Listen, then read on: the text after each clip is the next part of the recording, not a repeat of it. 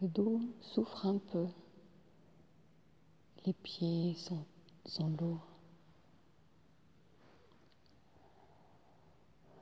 Une conjonctivite s'est déclarée dans l'œil gauche.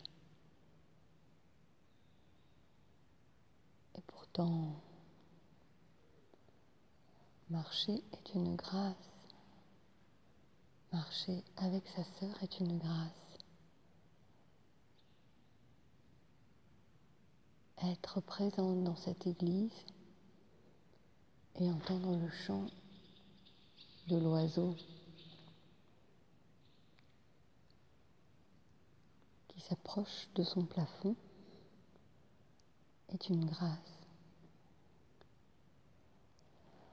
Entendre ma voix dans ce lieu à Aubrac, précisément, est une grâce.